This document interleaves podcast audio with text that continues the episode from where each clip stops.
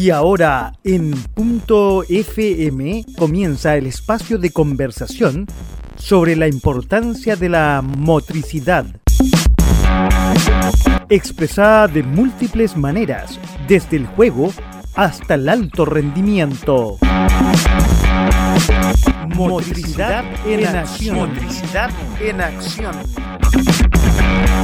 Con ustedes, los profesores de educación física, Paola Marambio y Carlos Aranguis. Muy buenas noches a todos. Este día, miércoles 1 de diciembre, le damos la bienvenida a todos nuestros radio escucha digitales acá en Motricidad en Acción, acá en nuestra querida radio.fm.cl. Y también recordarles que nos puedes contactar a través de nuestras vías, eh, nuestras redes sociales, que es en acción arroba.fm.cl o en Instagram arroba.fm-bajo radio y también por Twitter. En Twitter tú vas a colocar. Si me recuerdas, don Paquito, cómo es el Twitter de nuestra radio, es arroba.fm. Así que estamos esperándolos a todos para que hagan nuestras sus preguntas, nos nutran también con sus inquietudes. Pero antes que todo, le vamos a dar la bienvenida a nuestra gran amiga Paola Marambio. ¿Cómo está amiga? Hola, ¿cómo estás? Aquí, como día miércoles. Eso es bueno, malo, ¿cómo es? ¿Cómo es? Son los eh, días miércoles tuyos, a ver, Carlos, intensos. Son extenuantes, intensos, full, full work, full work. Full day, full day. Yes, yes. Oye, oye, ¿cómo has estado, Paulita? Eh, bien. Te veo un poco compungida.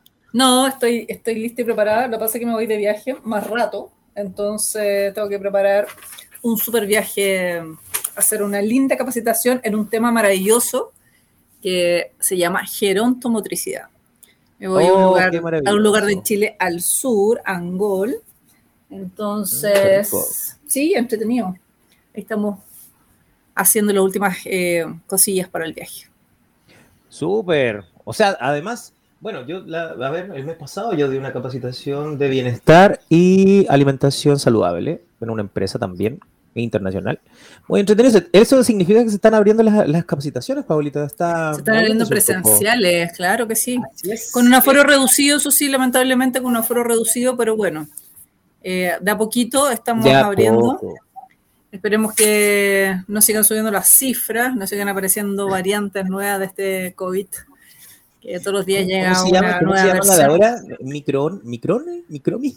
Uy, no me acuerdo cómo se llama. Pero... Suena como acromión en la... Sí, exacto. bueno, más adelante vamos a empezar a hablar, podemos tocar un poquito del tema de esta nueva cepa que se está presentando. Eh, y, eh, Paulita, ¿qué hiciste tu fin de semana? Eh, bueno, yo te voy a contar dónde fui para que vayan también porque es muy bonito. Fui a. Ya había ido, pero ahora la fui a hacer en una caminata. Las paseo al paseo de las pasarelas del Parque Metropolitano y las tomé desde la pirámide al vivero Chaguán.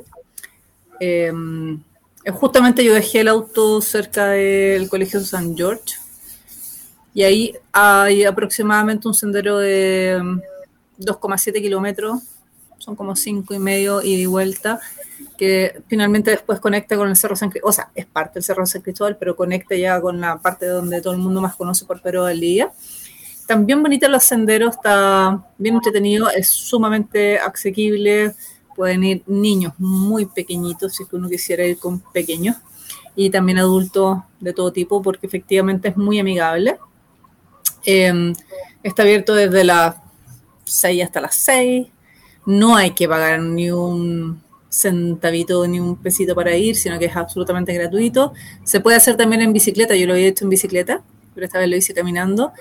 Eh, se ve, un conejito, se nos cruzó un conejito, y hay entonces algún tipo de naturaleza desde el cerrito. Así que estaba bien bonito. Bueno, qué bueno, Paolita. Excelente. Es un panorama para ir con niños y familias completas, muy amigable. Maravilloso. Oye, Paola, bueno, yo mi fin de semana fue parejito, fue estos últimos fines de semana han sido familiares, absolutamente, y con amigos. Así que lo, he pasado bastante bien. Yo que soy medio casero, no me gusta salir mucho. Así que se agradece esas visitas. Oye, Paulita, hoy día tenemos un gran invitado y yo supe hoy día que era coterráneo de nosotros, que estaba, salió de la Autónoma de Chile.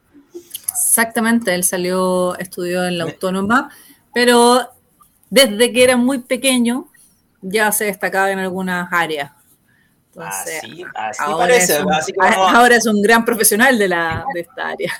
Así es, así que vamos a darle la bienvenida a nuestro amigo Alex Carreño Doñas. Eh, hola, hola. Hola, hola, Alex, ¿cómo está ahí? Bien, ¿y ustedes? Bien, bien, gracias. Oye, Alex, vamos a dar una pequeña reseña de todo lo que tú has hecho. ¿Te importa? ¿Lo, hacemos nosotros o lo haces tú? No, dale usted, pues usted es el profesional aquí en, Oye, acá tenemos al grandísimo Alex, que es un artista escénico de profesión. Eh, vale decir que es un artista escénico de profesión en técnica circense. Tiene una, una trayectoria de 15 años de experiencia. Además, es profesor de educación física, egresado de la Universidad Autónoma de Chile. Eh, egresó hace poquito, el 2012. Él ha formado Él ha formado parte de cinco compañías de circo especializadas en espectáculo y trabajo de circo social. Eh, está también una de ellas dedicada a la pedagogía. Y también, em, él como resultante ahí nos vaya a conversar un poquito más de, de tu libro, Pedagogía del Malabar. Y eso lo vamos a profundizar en un ratito más. Y además es fundador y gestor de un centro cultural que es La Pirueta. A ver si, Alex, si me equivoqué en algo, corrígeme. Pero, eh, qué entretenido. Súper entrete. Alex. Bienvenido, Alex. ¿Cómo estás tú? Muchas gracias, compañeros. Muchas gracias. Yo bien, siempre bien. Maravilloso. Siempre bien, nunca bien. Sí, nunca bien. Buenísimo. ¿Cómo comenzó lo primero, así, desde dónde surgió la, claro, esta, esta situación de de, involucrarse en el circo. ¿Cómo fue tu primera aproximación al circo? ¿De dónde sacaste la idea de meterte al circo? ¿Cómo llegó el circo a tu vida? ¿De dónde salió el circo en mi vida? Exacto. el circo en mi vida llegó por curiosidad. Dentro de todas las cosas, ahora después de ser profesor y todo, uno se autoanaliza y el, el circo para mí siempre estuvo como, siempre me llamó la atención y no sé si es porque mi familia siempre me llevó al circo como cultura de septiembre o panorama, pero yo tengo recuerdos de chico de cosas que he visto. Por ejemplo, me acuerdo mucho cuando chico, no sé, segundo básico, haber visto a una persona hacer un flick-flack en vivo, una acrobacia, y decir, wow, impresionante. Y de ahí más adelante haber visto a un chico haciendo malabares y decir, wow, impresionante y después estando en el colegio, tener compañeros y tener como la curiosidad de aprender malabares en particular. Dentro de muchas cosas, deporte y cosas que uno puede ir descubriendo en el colegio, básquet, fútbol, distintos deportes, el, el malabar o esa destreza siempre me causaron como unas ganas de querer hacerlo, como de querer probar. Y en el colegio en tercero medio tuve compañeros malabaristas. Y es así la historia por qué empecé a hacer malabares. Porque yo de chico fui muy tímido. Eh, en octavo tuve un compañero que era muy zarpado, muy malabarista, pero me caía más, más o menos. Entonces me, da mucha vergüenza preguntarle, decirle, oye amigo, ¿por qué no me enseñáis? Y en, octavo no pasó nada con ese compañero. Y en tercero medio tuve otro compañero que era mi amigo y ahí tampoco le decía como que era un poquito de vergüenza, préstame. Y una vez una profe de música, para salvar una nota, dijo, hagan cualquier cosa. Salven esta nota, todos deben esta nota, hagan cualquier cosa artística. Y todo así, ya, sí, yo voy a hacer karate, yo voy a hacer esto, y yo estaba así, oh, no sé qué hacer. Y mi compañero malabarista me dijo, tú sabes hacer tres pelotas, ya sabes más o menos, yo te enseño unos truquitos, y salimos juntos. Ya, perfecto, enséñame. Y ahí empezó todo. Ahí me enseñó el malabares, hizo una cosa muy linda con las clavas y bautizarme como los caballeros antiguamente, que te ponen así con la espada en los hombres, y te dice, te bautizamos, él me bautizó como malabarista y me, hizo toda una charla que a mí me, todavía me hace sentido, y siempre cuento la historia de decir, hoy día te bautizo como malabarista y tendrás que dedicarle mucho tiempo y dedicación, y esto te causa frustración, pero es un arte que tienes que darle y darle y darle. Y de ahí empecé a hacer malabares, pues ahí mi compañero me invitó al semáforo para comprar mis primeras clavas. Y después todo se fue dando, en la calle conocí un chico, ese chico me invitó a un taller en Maipú, Agave se llamaba, con la compañía circunambulante y los profesores me empezaron, como me empezaron a fijar en mí, porque el, taller era en Maipú, los profes de Puente y yo era de la Florida. Yo era el compañero de mal, el, el compañero que se pegaba el pique. Eran todos de Maipú de alrededor de la cancha. El que recorría Santiago entero para llegar. Sí, y en ese tiempo no había WhatsApp, poco me enseñó, entonces me pasó muchas veces que llegaba al, taller y estaba suspendido y había un cartel que decía se suspende, o una hora de vuelta en la micro. Entonces ahí la compañía circunambulante de Puente empezó a fijarse como en mis ganas de hacer y me empezó a meter a la compañía. Entré a circunambulante al mismo tiempo que estudié ecuación física y educación física estudié también, estudié pensando en el circo ya como una carrera que me sirviera para el circo. Y ahí, bueno, ahí me empecé con el circo y me metí en una compañía y de ahí no he parado. Como hacer espectáculos, los cumpleaños, practicar, practicar, practicar, entrenar. Oye, Alex, eh, bueno, ahí nos comentaste un poquito, hiciste circo eh, en la calle, ¿cierto? Como callejero. Sí, hecho, sí. Sí, sí, empecé haciendo semáforos. Mis primeras clases fueron con el semáforo, sí. ¿En, el, ¿En tu época de colegio? Sí. ¿O después? No, en el colegio, en cuarto medio. Ya, y... y cuarto medio empecé a hacer semáforos. Ya, perfecto. Y, desde esa época hasta hoy día, ¿cuál, según tu mirada, cuáles han sido los cambios con los, con los chicos que, que se meten a esta, a esta disciplina del circo, en la calle, semaforeando? Los, los cambios que tienen los chicos en las calles cambios que tiene eh, lo que yo puedo ver. Lo que yo puedo ver es lo que, lo que a mí me sucedió también.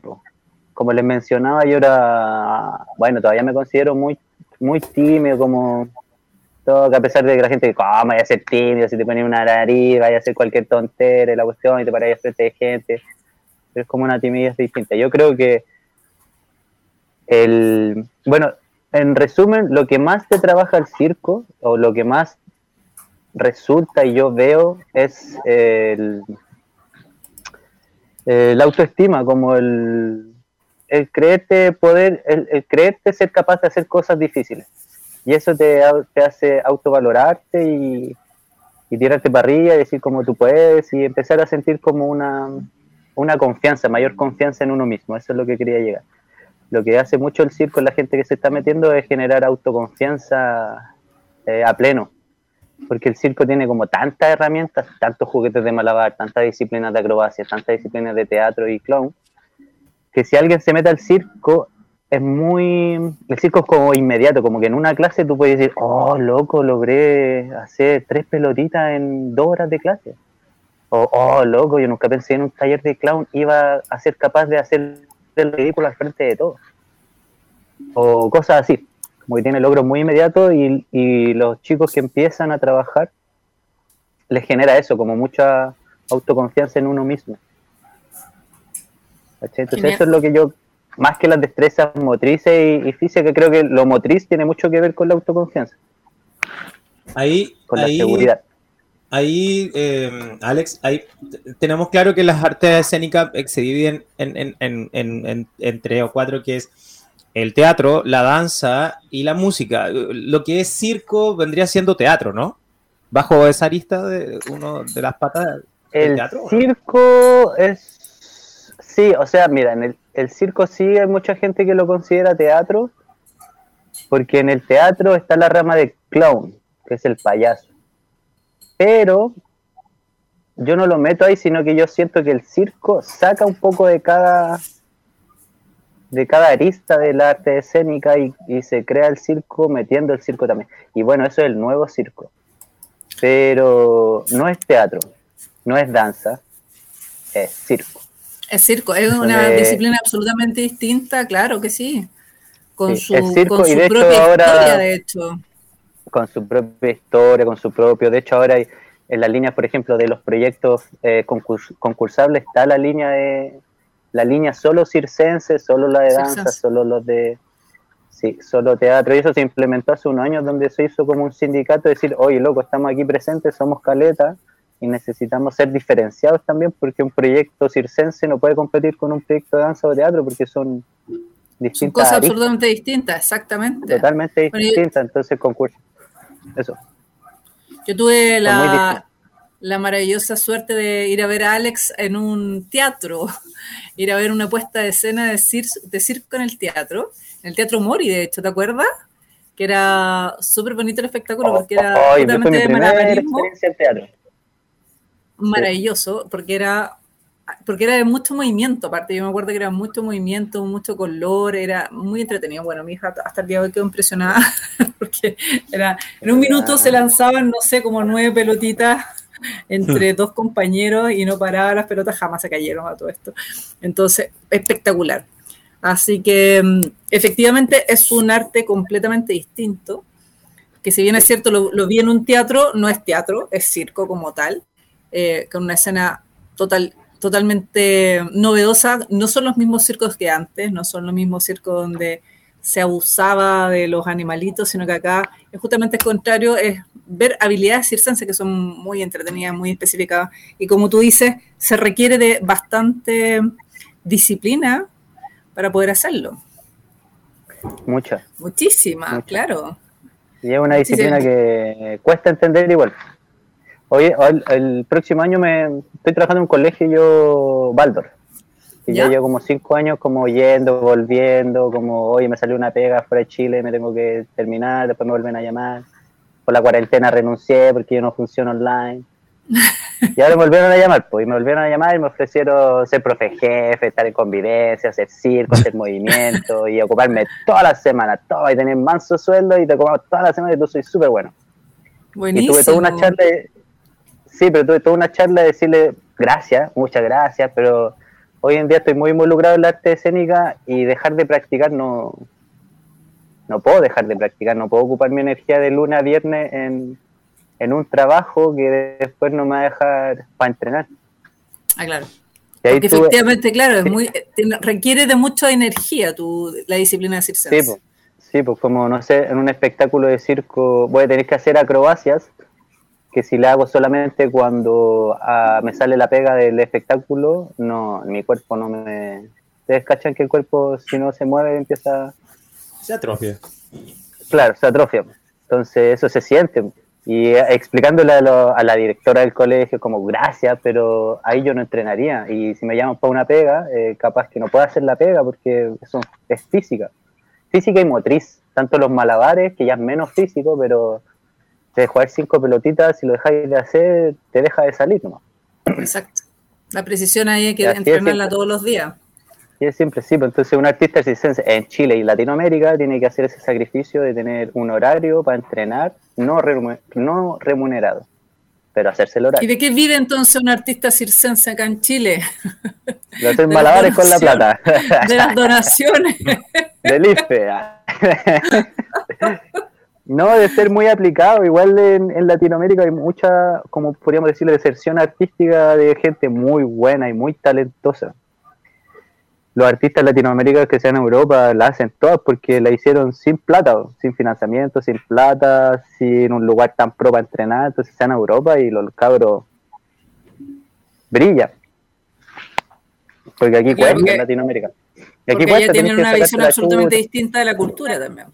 Totalmente, los espacios de circo, teatro y danza son espacios perfectamente. Los artistas, por ejemplo, en ciertos países, por ejemplo en Francia, yo soy artista y trabajé enero y febrero en, espectáculos y después no me sale más pega durante el año, Francia te hace un sueldo. Hoy tú trabajaste y necesitáis este sueldo para seguir viviendo. Entonces, si no sé, yo gané 600 lucas enero y febrero, eso te permite hacer una gestión para tener ese mismo sueldo todo el año y poder crear, entrenar, crear y entrenar. Entonces, en, en Latinoamérica el, el, artista se saca la chucha. Yo he hablado con muchos europeos, es como sacamos la chucha, la chucha literal. Estamos, estamos ahí en pañales todavía con esa situación de cultura. Sí, Artes y cultura acá todavía está, pero muy por debajo. Alex, de, bueno, como nos estabas contando, te saliste del ámbito escolar, pero me imagino que igual eh, realizas talleres para los niños, para las comunidades, juntas de vecinos, etcétera, etcétera. ¿Cuál es, ¿Cuál es la recepción de los chicos? Que aparte de que, claro, a los niños siempre les ha llamado la atención eh, el circo, el, tema de las acrobacias, de los malabares, pero más allá, eh, ¿qué es lo que tú ves al, ver a que los niños practiquen esta disciplina? Yo todavía sigo vinculado, el otro año sigo trabajando en el Baldor y hoy en día hago talleres y sigo trabajando en pedagogía del moral. nunca he soltado la pedagogía, es algo que me gusta igual. ¿Qué, eh, ¿Qué es lo que más veo? Es lo que les mencionaba adelante, como el, el alcance de los logros inmediatos. Tiene muchos logros inmediatos el circo y eso, mira, les voy a contar la historia como de alumnos que he tenido en circo social que aquí se dice circo social cuando se hace en la pobla. Claro, cuando se hacen sectores vulnerables se habla de circo social. Pero para mí no es circo, es como, porque si voy a hacer un, taller a las condes, no es social y para mí es social porque habla de sociabilizar. Y bueno, en, en Lo Espejo eh, teníamos alumnos que, por ejemplo, una chica que tenía mucha característica de ser depresiva y con corte en los brazos, de negro completa, el pelo en la cara y empezó a ir al taller por las amigas que. Eh, en dos meses la niña cambió el peinado, la ropa y el ánimo. Y solamente porque ella empezó a hacer tela y se logró subir y trepar a la tela en dos meses. No hizo ni un truco, pero se logró trepar en la tela y bajar. Y eso le generó una confianza, pero que yo me acuerdo de la Ailina, es como, Ailina, hoy día viniste trenzada. Sí. Bien. Entonces, eh, cuando nosotros enseñamos circo de manera no como cuando es eh, pedagógica o social o educativa, vemos eso en los cabros como el, desarrollo de la confianza, de la seguridad, de la autoestima muy rápido, muy rápido, porque eh, a diferencia de otros deportes, o por ejemplo el teatro o la danza, que son cosas escénicas, cuesta que en una clase te vayas como, o de una semana te vayas como eh, satisfecho si tienes como problemas de autoestima o como te cuesta ir a los talleres y te da pereza y no te tienes confianza y te sientes como, es que yo soy torpe para los malabares, es que yo soy torpe para esto. Entonces, nosotros como profes de circo, como que aplicamos la mayor cantidad de pedagogía posible, yo aprendí a todo eso en la U como de saber cuándo cortar una actividad, qué actividad usar, eh, identificar a los cabros y, saber qué herramientas usar en ellos, que me ayudó todo el circo y el circo me entregó muchas herramientas, muchas. Por ejemplo, no se va a hacer una clase de malabares y ya. Profe, a no me gustan las pelotitas, tiene las clavas. Profe, no me gustan las clavas, tiene las argollas. No me gustan las argollas, tienes el contact, ¿qué otra pelotita? No me gusta el contact, tienes el diablo. Y así le podéis presentar mucho más. Ya no te gustó ni uno, mira. Ya, pero podéis usar este que lo lances para arriba. Puedes ponerte en la cabeza, hacer equilibrio. Y así. Y entonces, por cada juguete de todos los que mencioné, que hay muchos más, hay como tres o cuatro formas de usar el mismo juguete. Entonces, si uno, si de un grupo, podéis llegar a todos de distintas formas con el circo. Cambia una clase de teatro, de danza, que no la, no las desvalorizo, pero sí son más acotadas. Como ya hoy día vamos a ver esto, y no tenéis tantas herramientas como para llegar a un grupo completo. No sé si me explico. Absolutamente, yo confirmo de hecho, porque, bueno, em, tú sabes, y tú también tuviste clase conmigo, Alex, tuve la suerte de ser tu profe, y efectivamente yo eh, enseño circo dentro de lo que yo sé que es re poco comparado contigo, enseñamos circo, y este semestre justamente yo hice circo, y, mi estudiante, sin saber absolutamente nada de malabarismo, había solo uno que sabía, terminó, terminaron todos eh, haciendo malabarismo con, con argollas, con pelotitas y con diablo. Y una muy orgullosa me dijo, así, pero de una clase a otra, mire mi nueva habilidad. Y empezó a hacer la eh. pelotita, pero con un orgullo, y yo me sentí tan así como, ay, qué lindo, me encanta. Porque efectivamente es muy rápido, tal como dices tú, puede ser muy rápido la adquisición de una habilidad. De hecho, incluso el solo hecho que ya tomen dos y que las lancen y que las puedan cruzar, eh, ya es una habilidad. Entonces ella estaba feliz con tres y no, maravilloso. Así que sí, confirmo incluso lo que tú estás diciendo. Sí. Y pero siempre con la pedagogía correcta, porque también yo he tenido historia de profes que hacen que la gente odie el circo. ¿Me explico? Genera mucha frustración en los alumnos. Por eso la pedagogía es muy importante saberla. Yo dentro del mundo del circo eh, he ganado experiencia en pedagogía y he entrado así como a debatir ciertas clases o a cuestionar ciertos profes porque, mm, no podéis generar ¿Sí? se me fueron un rato sí sí sí sí, ahí, sí, ahí sí. te escuchamos súper bien sí.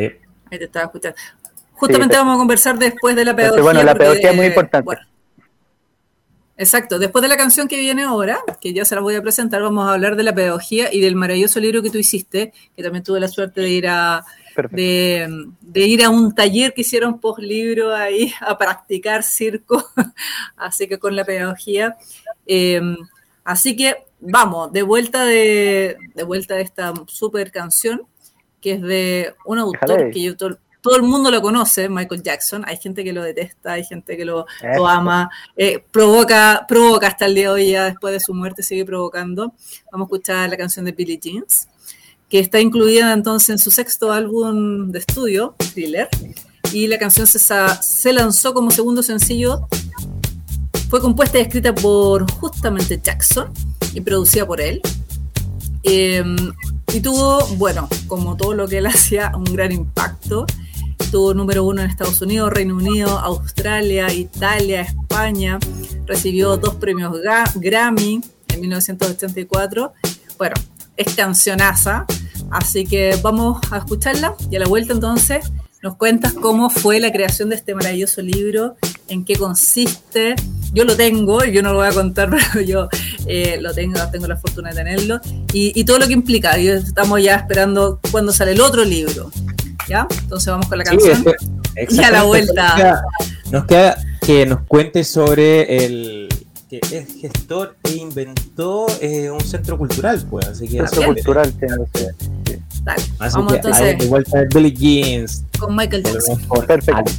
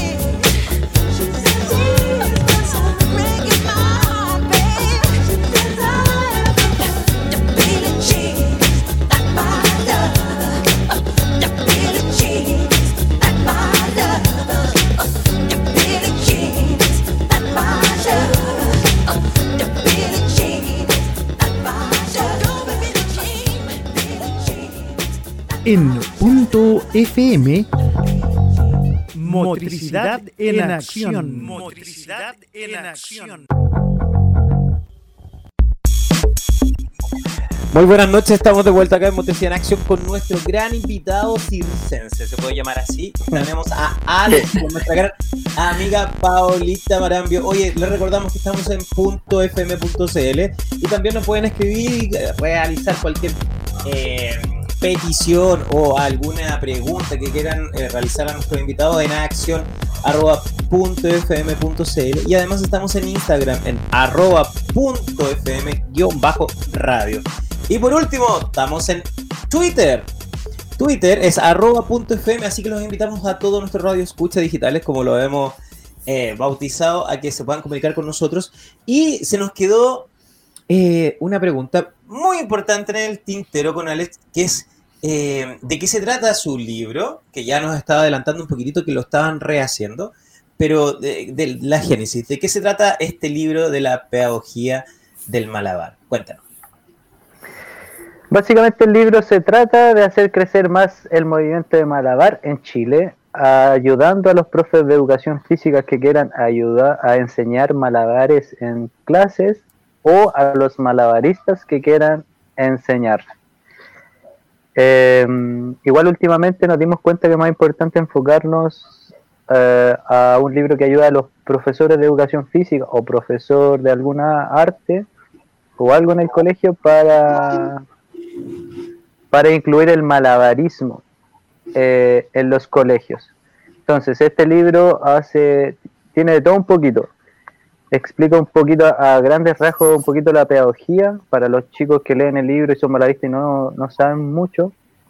Y también explicamos el paso a paso de los juguetes más convencionales que pueden existir en un colegio que son fáciles de llegar, eh, de cómo enseñar. Entonces, por ejemplo, la idea es que alguien pesque el libro, que no sabe hacer malabares, lo lea y pueda eh, autoaprender y también enseñar de forma progresiva. Eh, de eso se trata un poquito pedagogía al malabar, como en, el fondo sistematizar una forma de enseñar y usando el conocimiento que tenemos. Somos cinco profesores los que estamos involucrados en este libro. De ellos hay un profe de francés, hay un, dos profes de educación física, yo y una compañera, un preparador, preparador físico y un ingeniero comercial, que es un malabarista reconocido en Chile y en Latinoamérica. Y él fue el creador del libro. Él que no es pedagogo, tuvo la inquietud, reunió un equipo de pedagogos malabaristas y dijo, cabros, esto falta en Chile y en Latinoamérica para hacer crecer más el movimiento, porque hoy en día hay hartos malabaristas, hartos profes, pero estamos estancados y necesitamos desestancar y necesitamos que todo el mundo haga malabares porque es pulento. De eso se trata. el yo, tengo, que tener alguna habilidad especial para hacer malabares o no? ¿O todo el mundo ganas? Son las ganas. Todo el mundo que tenga ganas puede aprender y dentro de todo tenemos que reconocer que tenemos capacidades distintas y que quizás tú aprendes rápido y otro compañero lento, pero todo el mundo puede aprender, todo el mundo de distintas edades. Siempre sacamos la historia de don Raúl. Don Raúl es un alumno del ingeniero que se llama Álvaro Palominos, eh, que fue también una motivación padre porque él da un taller de malabarismo y un día llegó un caballero de 70 años que trabajaba en las micros evangélico y trabajaba en las micros vendiendo helados. Eh, y un día vio un malabarista y él se dio cuenta a los 70 años que era un sueño que quería cumplir y era hacer malabares. Solo hacer malabares. Y se metió al taller después de, de vender helados, se iba al taller de del Álvaro, don Raúl, de 70 años. Y don Raúl, al día de hoy que debe tener ahora como 76, a los 74 lo invitaron a México, lo invitaron a Uruguay, México, Argentina, en sus tres primeros años de práctica porque don Raúl le metió más dedicación y ganas que cualquier otro malabarista. A los 70 años que uno puede decir, ya, no, árbol doblado, no puede aprender cosas nuevas. El caballero sí aprendió a jugar tres pelotas, tres clavas, tres argollas, malabares con fuego, a un ritmo lento, pero aprendió con mucha dedicación. Y nos dimos cuenta ahí que siempre se puede y que y que solo hay que tener las ganas. Él es el ejemplo de que solo hay que tener las ganas y no cuestionarse nada. No mirar a los compañeros al lado porque él se metió en un taller de puro millennials, por así decirlo. Claro. Jóvenes, cabros, siete, ocho pelotas, nueve pelotas, diez mil Y él con sus tres pelotitas todos los días y si tenía que repetir un ejercicio toda la clase, se iba a quedar todo. Y él ahora hoy en día en el circo se formó, se volvió como un ícono en la convención, se hace una convención anual, bueno, ahora no se ha hecho una convención anual de circo y arte callejero, que es como nuestra Navidad, y él se volvió un emblema, le dan premios, porque él está siempre en la conve, en un rinconcito, haciendo malabares. Un caballero, así tienen que conocerle, un caballero, así muy... Hola, mijito, ¿usted quiere venir a tomar una cecita conmigo? Así de un amor. Entonces él fue muy importante de darse cuenta que solo hay que tener las ganas y las habilidades pasan a segundo nivel. Y si tenéis ganas, tus habilidades siempre van a aumentar. Así que solo eso, solo eso, solo ganas. Buenísimo. ¿Por qué, Alex, antes que pasemos ahí en el otro tema muy importante, ¿por qué habría que incluir el, el circo en la clase de educación física? Porque nos dimos cuenta o creemos que mm, la educación física está considera solo los deportes como una forma de hacer moverse a los cabros y creemos que, que el circo puede llegar a ser como un beneficio físico y motriz mayor que los deportes que aparte te desarrolla la creatividad, el área artística y la autoestima de otra forma porque no es competitivo. Y en el circo enseñamos harto que es colaborativo. No existen técnicas competitivas ni individuales. Porque si tú haces tu número solo en un circo, vaya a pararte en la pista, pero vaya a necesitar que un buen presentador te presente, vaya a necesitar que un buen DJ te tire bien la música y vaya a necesitar que un buen iluminador te tire bien la iluminación y cuando termine tu número necesitas un presentador que termine bien tu número.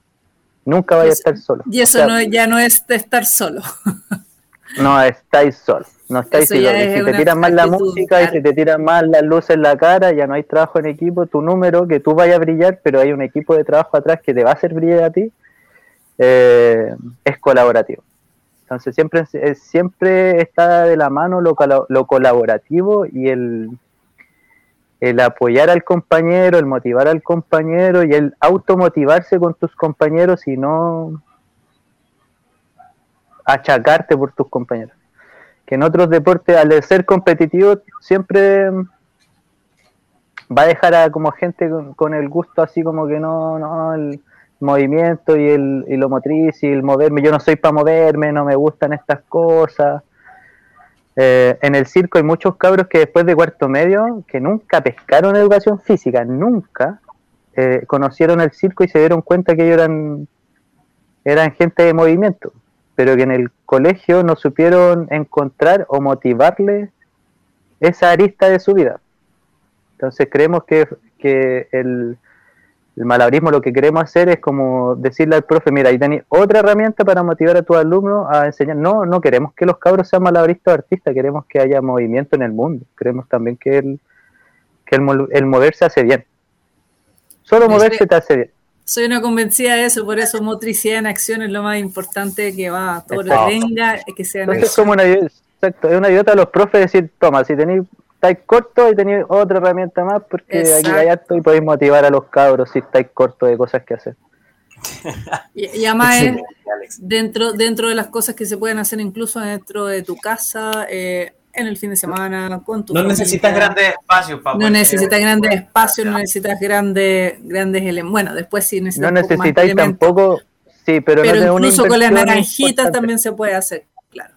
Con las naranjitas, con, ¿no? es, una actividad sí, con los barata de hacer. Con los huevos duros. Con los huevos, duros. Cóselos primero, por si acaso. Oye, Alex, eh, Cuéntanos también eh, por qué esta inquietud de formar eh, em, este centro cultural, dónde está, pero de primera instancia, ¿por qué? ¿Cómo, cómo nació la, la, idea de formar un centro cultural? Pirueta, ¿no? Bien, la aquí sí, la pirueta, que queda en Macul. Em, aquí en Chile hay una cosa, hay una cultura circense que viene como de las fiestas patrias, como una cultura de ver circo. A diferencia de otros países que hay circo, pero el chileno tiene como una idiosincrasia de, del circo, de ver circo, de tener como muy, muy familiar eso. Entonces, sí, está como arraigado. Entonces, cuando se empezó a formar el movimiento de circo, no de, no de familia, que se llama Nuevo Circo, que somos todos los que aprendimos no por una familia tradicional, empezaron a formarse las casas circo, donde eh, hoy arrendemos una casa y en el patio ponemos un techo y hacemos todo para poder entrenar en el patio, ya, hagámoslo. Y empezó en, Chile a formarse las casas circo, que yo he viajado por otros países conociendo espacios y no existe esta forma de, de chantar una estructura, conseguirte linóleo, sacarlas por ahí y poner un techo y aplanar el piso y empezar a invertir en colchoneta. Y en Chile se, se da todavía eso y cada vez se está profesionalizando más. Y bueno, en un momento mi vida vivía solo, me aburrí de vivir solo y encontré casa en una, en una casa donde habían actos chicos de circo. Pero no era una casa circo. Llegué y a los tres meses nos fuimos, hablamos y nos fuimos a formar la casa circo La Tirota eh, con las ganas de, de hacer cosas, de, generar un espacio donde no solo nosotros pudiéramos eh, entrenar, sino que también pudiéramos trabajar y también generar un espacio para la gente donde si alguien quería ir a entrenar, ahí tenía el espacio, siempre con un trueque, con trabajamos harto con el trueque con, o, con, o con valorar el espacio. Y en el fondo fue como la misma ganas de hacer, de hacer sin remuneración. Tener como tu nido, tu espacio, tu abarcar a la comunidad. En Macul estamos súper involucrados ya con la MUNI, con los espacios, como hacer sociedad, hacer comunidad, que es lo que a nosotros nos gusta y que, y que somos, yo creo que todos los que hacemos circo y descubrimos esto, somos unos convencidos de que, como que todos queremos que todos hagan circo. Porque no solo te enseña cosas motrices, sino que te sensibiliza el arte, a diferencia del deporte, te sensibiliza como ser humano, como ser sensible, como nosotros los hombres que fuimos criados más en un, en un sistema de ser duro y rígido, de abrirte a la posibilidad de llorar, de emocionarte, de expresar tus emociones, de validar tus emociones, de abrir tu corazón. Y creemos que el circo hace harto eso. Oye, Alex, eh, dentro de esta em, de este grupo de la pirueta, eh, ¿cuántos profesionales eh, están ahí? ¿Cuánta gente te ayuda?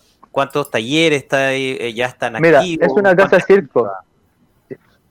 Es una casa ¿Mm? circo donde vivimos ahí, en el patio está el centro cultural. Actualmente vive un ingeniero en sonido, una su pareja que es fonoaudióloga, ellos tienen un hijo, el Luney, vivo yo, profe de educación física, y en la otra pieza está la Margo, malabrista, y él es ingeniero civil. Todos tenemos carreras distintas y todos hemos, todos hemos encontrado nuestra carrera en el circo. De alguna u otra forma súper implícita, desde así como el ingeniero, esa estructura está bien ahí. ¿Cachai? Como que todo está muy, muy, muy, muy relacionado de alguna u ah, otra forma. Ellos, también actúan como, como instructores, como profesores de, circo ahí, ¿o no? Sí. Actualmente en la casa circo bajamos la cantidad de talleres porque no es un espacio muy grande y donde hace un par de años los chicos fueron papi, yo soy papi y bajamos la cantidad de talleres por la circulación de gente y hoy día solamente tenemos clases de cintas que son los straps, que es una, una disciplina que es como las anillas de la gimnasia, pero es solo una cinta y se agarran. Y los cabros vuelan y hacen cosas y cuestiones que se ven siempre en los circos Soleil, el loco volando. Ah, de vez en cuando se hacen seminarios de tela también y de acrobacia yo. Buenísimo. Oye, ¿cuántos niños más o menos has podido captar dentro ahí en, en la casa circo? Eh, yo ahora tengo un grupo regular de 8 a 10 personas en taller de acrobacia y la gente de cinta deben ser como también. Es que mi compañero hace clases personalizadas y debe tener, no, tiene harta gente. Grupos de 4, debe tener como 4 grupos de 4 o a 6 personas. Y, eh, cuando se hacen seminarios, eso es constante, todas las semanas. Y de vez en cuando hacemos seminarios y ahí llegan siempre entre 10 y 15 personas según el seminario que se dé, que no sé, hace poquito se hizo uno de seguridad y montaje, que son estos chicos que son rigger y suben con equipo de escalada e instalan los aparatos de circo en los puntos más ricos. Entonces, ¿cómo colgaron esa weá? Los riggers. es un seminario de eso. Eh, y hace poco hubo uno de tela también que estuvo recopado, vieron mucha gente y estamos siempre tratando de generar movimiento en la casa. Excelente, tenéis harto, harta convocatoria. Harto movimiento. Justamente de eso, ¿qué, ¿qué, se viene? Antes de eso, ¿Qué se viene? Bueno, ¿cómo? ¿Tiene algún costo poder participar en esta en esta casa o no? Sí, las clases tienen sí, tienen las clases tienen distintos valores, distintos valores que siempre nos tratamos de acercar como al mercado de talleres. como lo que valen los talleres. Mi taller, por ejemplo, son dos clases a la semana que duran dos horas y media cada sesión y las ocho sesiones al mes sale 30 mil. Ya, perfecto. Como a 3 mil y algo la clase. Claro como accesible sentimos un costo, un costo y no nos queremos escapar de eso. Exacto, un costo bastante accesible para la gente, súper barato. Sí, pues es como lo que se maneja más o menos los talleres de teatro y cosas, y de hecho es, como un poquito más barato. Buenísimo. Súper. ¿Y qué se viene, qué se viene para, para el Alex eh, final de año y 2022?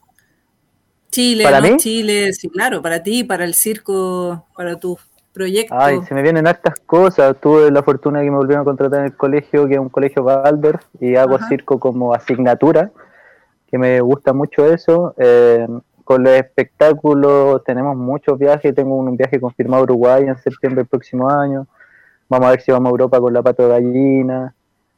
Eh, la casa, el centro cultural desafortunadamente no nos ganamos un proyecto que queríamos hacer crecer el espacio y, hacerlo crecer muy mega. Eh, así que estamos reinventando y vamos a hacer nuevos proyectos el próximo año. Queremos potenciar los seminarios, el movimiento. Eh, ¿Qué más se me viene? Se me vienen estas cosas pensaba el otro día. Genial. Y eso principalmente como entre la pedagogía de trabajar en el colegio y, ah, y la Pato Gallina también nos invitó a crear otro espectáculo que también es re bueno porque eh, la Pato Gallina es una compañía muy importante y que genera mucho movimiento de espectáculo. Bastante. Que en teoría me hace, sí, me hace poder afirmarme económicamente con, con las pistas. Y ahora nos ofrecieron, o sea, nos están hablando más o menos de quizás hacer otro espectáculo, el grupo está bueno estoy trabajando hoy en día en un espectáculo nuevo que se va a lanzar en, en, marzo, no, en enero el preestreno y en marzo el estreno completo, que es una compañía que se llama Circo Los Nadie, que es de Paine. en ese ya estoy, ahí tiene tres espectáculos, yo estoy en dos. Estamos creando el, tercero. Eh, eso lo estamos terminando, estoy en plena creación hoy en día y, y también quiero mucho empezar a, a generar mi propio espectáculo. Este, el otro año quiero hacer mi propio espectáculo mi unipersonal. Buenísimo. Oye, Alex, si, si... muy movido. Buenísimo. N proyectos. Oye, y para sumarle más proyectos, pues. Oye, si alguien te quiere contactar, algún colegio te quiere contactar, o alguna corporación, ¿cómo, cómo se contactan contigo? ¿Estás en capacidad como para poder hacer eso? ¿no? Alex, Art. ¿Cómo? Espérate, espérate, Alex. Que ¿Me pueden escribir link, Alex? Se cortó. Se, está escuchando claro, cortado. Ahí, ahora de nuevo. ¿Estoy? Tenemos un pequeño problema de comunicación con Alex. A ver, Alex, uh, ¿lo puedes repetir? Lo aló, ¿me escucho? ¿Aló? ¿Aló? ¿Aló? ¿Me escucho? Mira. A ver, ahí sí, Alex. A ver si. Bueno, les doy, les doy yo el, el Instagram que no se escucha bien el Alex. Alex Circo Art, así se llama su Instagram. Ya, ahí, ahí te pueden ubicar, Alex, para poder preguntar si, si, si pueden contratar tu servicio o puedes dictar algún tipo de charla o taller en alguno de los colegios. Sí, sáquale, la imagen si es que puedes, a ver si, si tiene mejor señal. ¿Volví? Ahí está. Ahí, ahí sí. Está. Ahí sí. Uh sí. Ya, ahí está mi Instagram, perfecto, qué profesional. Qué profesional, Alexico Art. En vivo. sí. Eh, en vivo. Ahí me escriben. yo ahí las personas que te quieren contactar. Sí, ahí me pueden contactar y les doy Instagram porque ahí también pueden ver de una mi trabajo. Mi trabajo. Eh, sí, el número prefiero que me lo pidan. Espectacular, maravilloso trabajo, tiene unas fotos increíbles. Sí, él tiene unas fotos maravillosas por si lo quieren contactar acá. Está un trabajo realmente muy bueno que tiene Alex, que es... Eres Hacemos de todo, Te felicito. Malabares, sí. animación de cumpleaños, eventos, matrimonios, de todo, de todo. Le llamo la carpa Excelente saberlo. Todo menos animales. ¿Cómo? Oye, Alex. Excelente saberlo, te digo. Ah, obviamente un buen un datazo. Po. Oye, ¿qué, eh, ¿qué, qué, mensaje les, les, daría a los, chicos que están eh, recién conociendo lo que es el circo o están ahí en, medio duditativo? ¿Qué les, ¿Qué les podrías decir? O también a los profesores que que no tienen la expertise del circo y también tienen esa inquietud como de ir a aprender. ¿Qué, qué, le puedes decir a ellos? ¿Qué es lo que pueden conseguir? ¿Qué, cómo, cómo, lo pueden vivir? Etcétera, etcétera, etcétera. Bueno, a la, gente que está eh, metiéndose en esto, eh, decirle nada que, que, es muy lindo, es muy provechoso, es muy grato, es muy familiar. Eh, no solo se aprenden cosas buenas, se conoce a esta gente linda y espacios lindos. Eh, y a los profesores que quieran como eh, probar, enseñar en sus clases, mi mensaje como profesor es que sepan que hay diamantes en brutos que están tapados en tierra y que en nuestra pega sacar la tierra de encima de ellos y ver el diamante en bruto y darle la oportunidad a esa persona de, o darle una parrilla de posibilidades donde ellos, los alumnos, puedan descubrir sus cosas. Porque yo, por ejemplo, si no hubiera tenido la chance de tener compañeros malabaristas en el colegio, em, no sé qué me hubiera pasado. Yo creo que hubiera sido bailarín. hubiera sido algo relacionado. Buenísimo. Pero eso, ese es el mensaje. Y a la gente creer nomás y tener las ganas y de que aunque cueste se puede vivir de cosas alternativas. Vamos a, vamos a agendar una visita, Juan Pau, a tu, a tu casa circo, ¿ah? para, conocerla. Yo no conozco, no conozco esa, esa disciplina, pero sería entretenido conocerla. Así que súper bien, Alex, te felicito. Muy invitadísimo, invitadísimo. Gracias, yo también te felicito porque además yo te conocí pequeño y ahora estás todo grande. Muchas gracias. Muchas gracias por la oportunidad y la, la invitación. No, feliz de tenerte acá. Al revés. Un honor. La, la, la Pau nos conoció de cachorros, po, Alex. Sí, pues. Y ahora los veo todos tan grandes. El honor, el honor siempre es mío. Sí, po. Oye, delante la Pau dijo que tuviste la fe, yo creo que yo tuve la fortuna de ser alumno. Oh, lindo, precioso. ¿Se cortó justo no te pero está bien. Oye, vamos, vamos a ir a. Um, quiero, yo quiero ir a verte en vivo, así como lo hizo la otra vez. Así que cuéntanos nuevamente dónde es el espectáculo más, eh, más pronto. Más próximo, para la gente de Valparaíso, el 17 de diciembre vamos a estar con Fuego Rojo, la, compañía Barapato Gallina, vamos a presentar gratis eh, en un festival llamado Valpo Circo, que transcurre del 16 al 16, 17 y 18. Se suspendió el 19 por las elecciones. Ahí vamos a estar con Fuego Rojo el 17. Eh, y no me sé bien las redes sociales de Valpo Circo, pero si lo buscan van a salir al tiro y hay una parrilla de espectáculos muy buenas que pueden ver. Si no pueden ir el viernes, presentamos a las 7. El sábado hay cositas y el jueves también. Eh, eso es lo más próximo que los puedo invitar. De resto son puras peguitas y de ahí viene enero.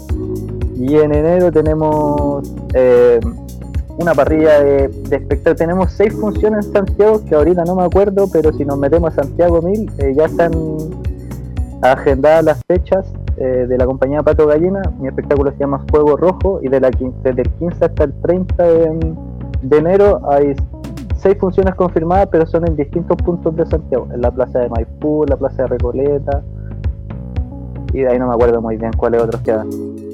Buenísimo, pero esa información se la vas a subir al Instagram, ¿no? O les mando información a ustedes también, la pueden poner en la radio. Absolutamente feliz. Listo, ¿no? nos despedimos entonces. Exactamente, nos despedimos. Alex, un gran abrazo, muchas gracias. Que estén bacán, que les vaya las próximas, igual para ti. chao, chao. Chao, chao. Vamos a la canción entonces. Adiós. Adiós. En punto FM, esto fue Motricidad en acción. Motricidad en acción. El espacio de conversación sobre la importancia de la motricidad. Los invitamos nuevamente el próximo miércoles a las 22 horas.